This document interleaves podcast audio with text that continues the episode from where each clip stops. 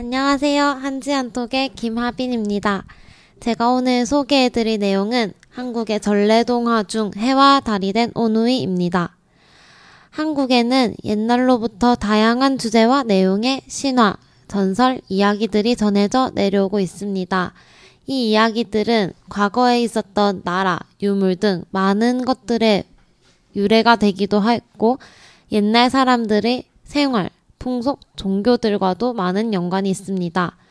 그중 전래동화는 신화와 전설이 발전하여서 주로 아이들이 읽기 쉬운 내용으로 바뀌고 어린이들에게 교훈을 주기 위한 이야기가 된 동화들입니다. 꼭 글로만 전해져 내려온 것이 아니라 입에서 입으로도 전해져 내려온 이야기들도 많고 노래 형식으로 전해진 전래 동요도 있습니다. 여기서 동요는 아이들을 위해 만든 노래를 뜻합니다.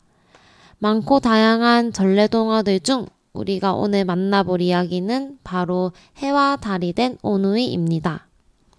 오누이란 남매를 가리키는 순수한 한국말인데요.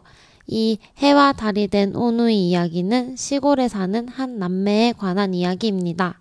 옛날 옛적 떡을 팔던 남매의 어머니가 떡 장사를 마치고 집으로 돌아오던 중 호랑이를 만나게 됩니다. 배가 고팠던 호랑이는 팔고 남은 떡을 가지고 있던 남매 어머니에게 떡 하나 주면 안 잡아먹지 라고 말합니다. 겁에 질린 남매 어머니는 호랑이에게 떡을 하나 줬지만 호랑이는 떡을 먹어도 배가 부르지 않았습니다. 그러자 떡을 준 어머니를 호랑이가 잡아먹습니다. 하지만 여전히 배가 고팠던 호랑이는 집에 있는 오누이까지 잡아먹으려고 어머니의 옷을 입고 마치 엄마인 척 한 뒤 오누이의 집으로 찾아갔습니다.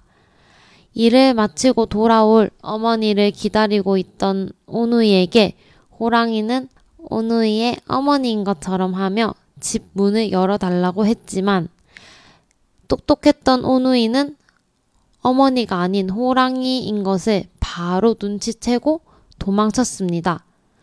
호랑이는 빠른 속도로 오누이를 쫓아갔고 오누이는 나무 위로 올라가서 호랑이를 피한 뒤 하늘에게 기도했습니다. 저희 남매를 구하고 싶으시면 튼튼한 새 동아줄을 그렇지 않다면 썩은 동아줄을 내려주세요.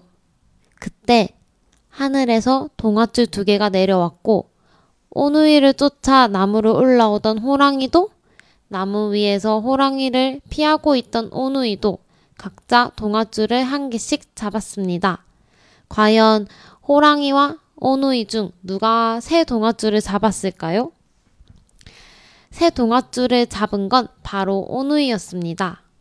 썩은 동아줄을 잡은 호랑이는 올라가던 중 줄이 끊어져서 떨어져 죽고 말았습니다. 새 동아줄을 잡은 오누이는 하늘로 올라가서 오빠는 해가, 여동생은 달이 되어서 지금까지 낮과 밤을 환하게 비춰주고 있습니다. 한국의 전래동화는 주로 나쁜 사람은 벌을 받고 착한 사람은 잘 산다. 이런 내용을 담고 있는데요. 오늘 제가 들려드린 이야기 어떠셨나요?